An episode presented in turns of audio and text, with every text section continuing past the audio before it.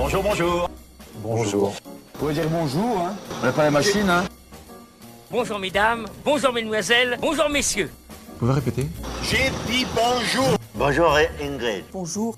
Et paf, me revoilà pour ce 19e épisode. Commençons-le justement avec une note d'espoir, car dans cette période morose où il est difficile, voire impossible de trouver l'âme sœur, où les mariages ne sont quasiment plus célébrés, il y en a bien un qui a réussi à tirer son épingle du jeu. Jean-Marie Le Pen, voulez-vous prendre pour légitime épouse Janie Pascos ici présent selon le rite de notre mère la Sainte Église Oui. Janie Pascos, voulez-vous prendre pour légitime époux Jean-Marie Le Pen ici présent selon le rite de notre mère la Sainte Église Oui. Et oui, ce coquin de Jean-Marie, 92 ans, rappelons-le, vient de se marier avec Janie Le Pen, 88 ans, avec qui il s'était déjà marié civilement 20 ans auparavant. Ces trois filles, en revanche, dont Marine Le Pen, n'avaient pas été invitées.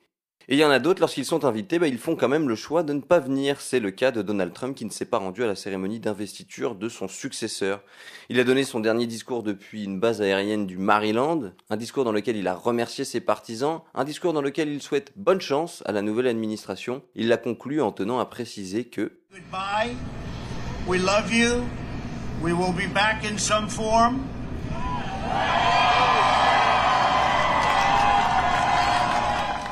Comprendre ici, je reviendrai par n'importe quel moyen.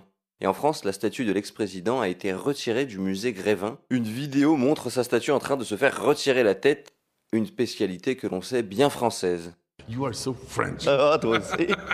Et l'une des autres spécialités françaises, c'est notre répression en matière de cannabis. C'est l'une des plus importantes d'Europe, alors que les Français sont les plus gros fumeurs de joints du vieux continent. Se droguer, c'est mal. Il ne faut pas vous droguer. Il semblerait quand même que le gouvernement souhaite faire évoluer les choses. En effet, le Parlement a lancé la semaine dernière une consultation citoyenne sur le thème du cannabis récréatif. L'objectif de cette consultation, recueillir les attentes des citoyens sur cette question et voir s'ils sont favorables ou non à un assouplissement de la législation.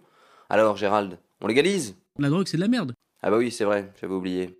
Bon, sachez qu'à défaut de vous abrutir à gros coups de pétard, vous pouvez toujours vous abrutir devant la télé.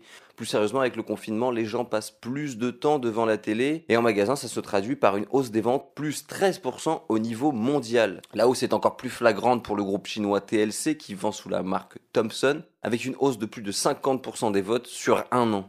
Est-ce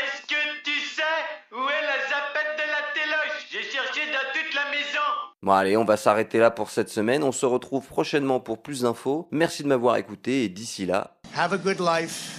We will see you soon. Thank you. Thank you very much. Thank you very much.